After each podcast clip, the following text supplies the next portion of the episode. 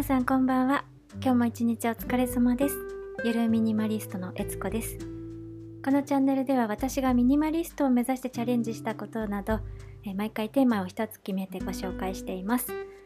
捨てたいのになかなか捨てられないそんなあなたのお役に立てれば嬉しいです、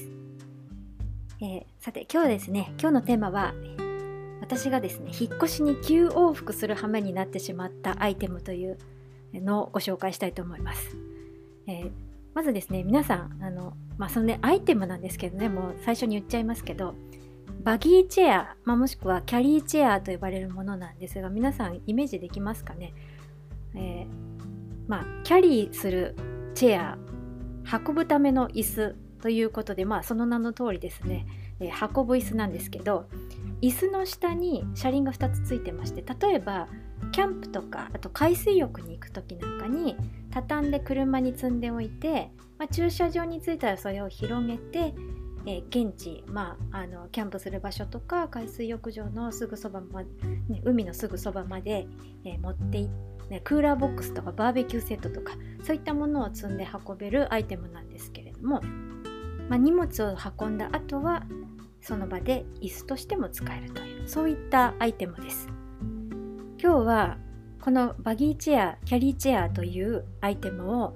なぜ私が引っ越しに使えるかもしれないって思って、えー、それを購入してで、えー、最終的にですね、えーまあ、急往復引っ越しに急往復かかってしまったっていうことと最終的にどうやってそのキャリーチェアを処分したのかっていう話をしたいと思います。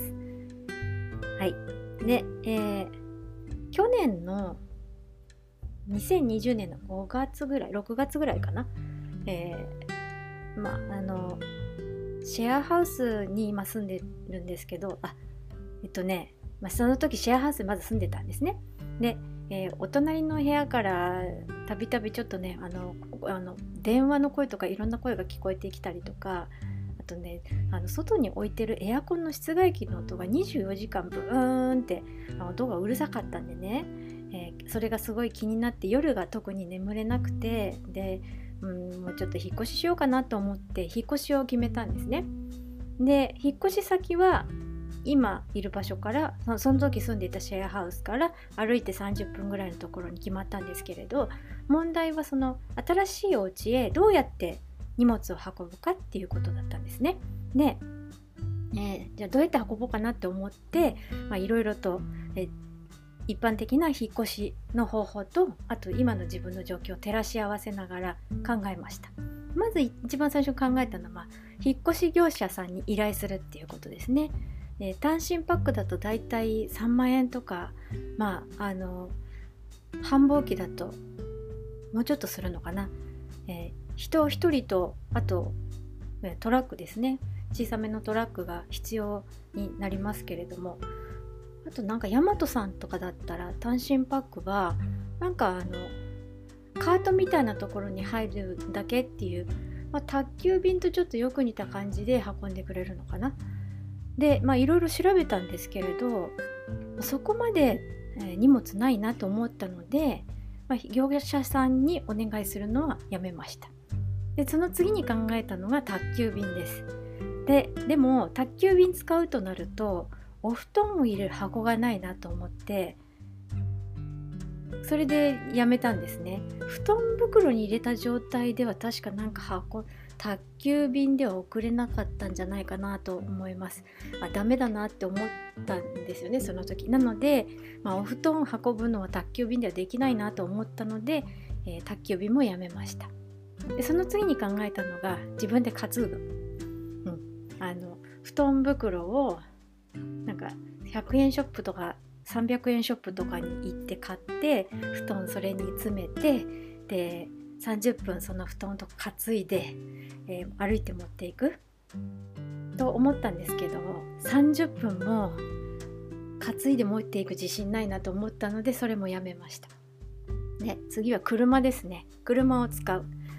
車はあの持ってないので当然借りるっていうことになりますけれど東京に出てきてから6年すっかりペーパードライバーになってしまいましてで、まあ、東京の道を走るっていう自信もなかったのでこの車っていうのもやめました。で次に考えたのが台車です、えー、台車ねあの大和さんとか宅急便の方とかあとあのホームセンターとかでも置いてありますよね。台車30分ゴロゴロ台車を押していけばいいんじゃないかなと思って、えー、楽天市場とアマゾンで台車を検索しました。なんですけれどこの台車使い終わったらどうしようって思ったんですよね。使い道ないんじゃないかなと。で次の引っ越しに使うために取っておきたくなりそうだけれども普段使いは何もできないので何にも使えないのでずっと置いておきたくないなと。次の引っ越しいつになるかわからないしそれまでずっと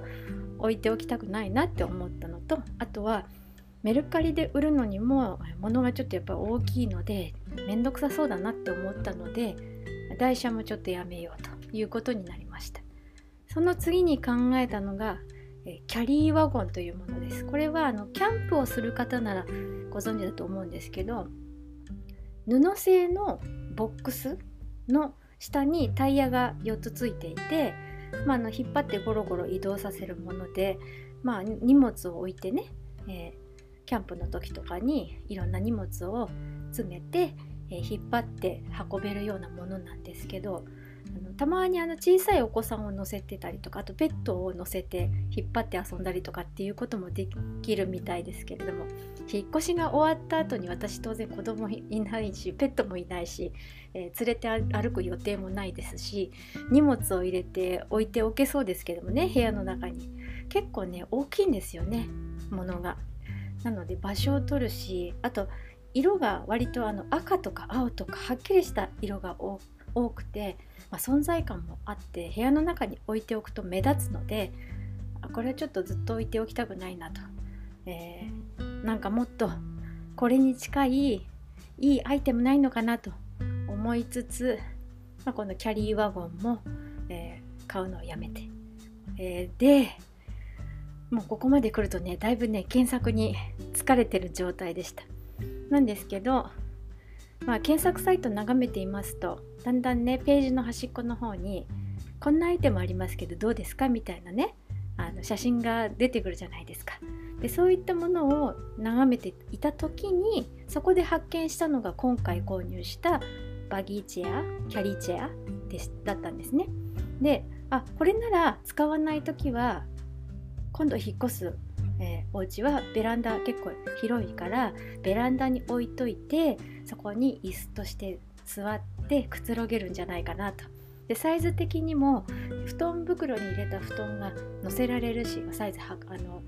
まあ、そのサイトでねサイズを見てあこれぐらいだったら載せられそうっていうのを確認してであとはあのリアルのフリーマーケットたまに行くのでまあ、フリマに行く時にも使えるんじゃないかなって思ったのでこの、えー、バギーチェアキャリーチェアを買うことで決めたんですね。で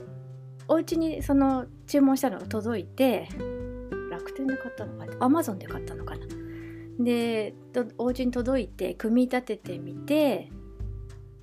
実はあの重大なことに気がついたんですよね。何に気がついたかっていうと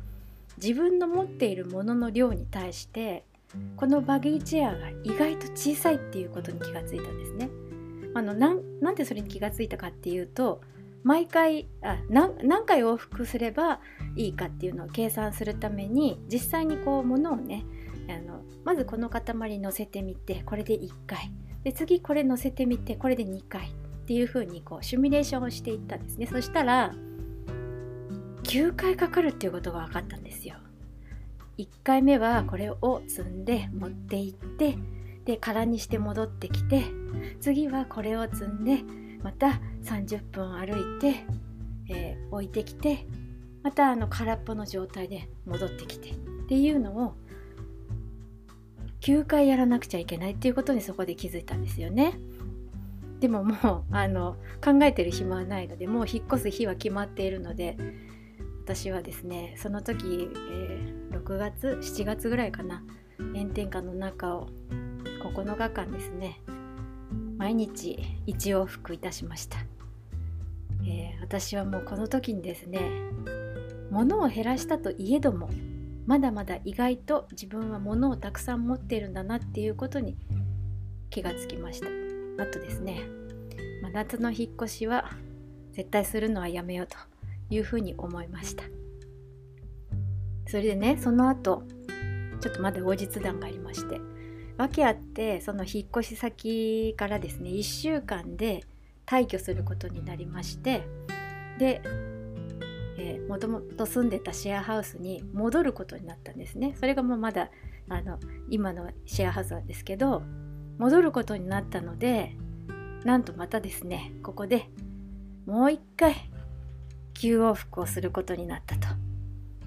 そんなことになってしまったわけですよ。で結局ですねこのバギーチェアはもうその引っ越しで私はだいぶ疲れてしまったのでもうあの売るとかそういうことを考えられずもう5ヶ月ぐらい放置をしておりましてまあねあのなぜ一人で引っ越しをする大変さと共に頑張ったっていう思い出もありましたのであのそのままずっと放置してたんですけどまああのしばらく引っ越しをすることもないですしあのそもそもあの一往復で引っ越しが終わるほどまで物を減らす自信はないので、まあ、これを使って引っ越しをすることはないだろうと。他の使い道もないので手放すことにして。でそれがちょうど去年の今日12月13日のことでした。ジモティーに出品したら3000円で引き取ってくださるっていう方がすぐに見つかりましてこの日の朝10時に新しい持ち主のところへ旅立っていったと。まあね今思えば全くなんでまたこんなアイテムで引っ越しをしようと思ったのかあの時はアホなことをしたなと思ったんですけれども、まあ、人間何事もやってみないとわからないですし失敗は成功の母という言葉もありますしあとねエジソンだってたくさん失敗をして、えー、成功しましたしね。エジソンは失敗って言ってないのかな？失敗っていう言葉は使ってないですよね、えー、何回も繰り返し試してで一番最適解を導いて成功してますからね。でそういうあのこともありますのでまあ私の場合は、えー、そのアイテム役立ってくれたしっていうことで、えー、そういうアイテムで引っ越しをするのは大変なことなんだよっていうことを学んだのでそれでよしとしようかなというふうに思っております。はい、あの皆さんもですね引っ越しの時は自分の持っているものの量をよく考えてまあ、多い場合も少ない場合あの少なく見積もってしまいがちなんですよね。で、えっと、物の量もそうなんですけど思っているよりも時間がかかってしまったりお金がかかってしまったりあとねなんかここに入るだろうって思っていたものが実は入らなかったりなんていうこともありますからね皆さんも是非お引越しの時はそういうあのことに気をつけてくださいっていうお話でした。というわけで今日は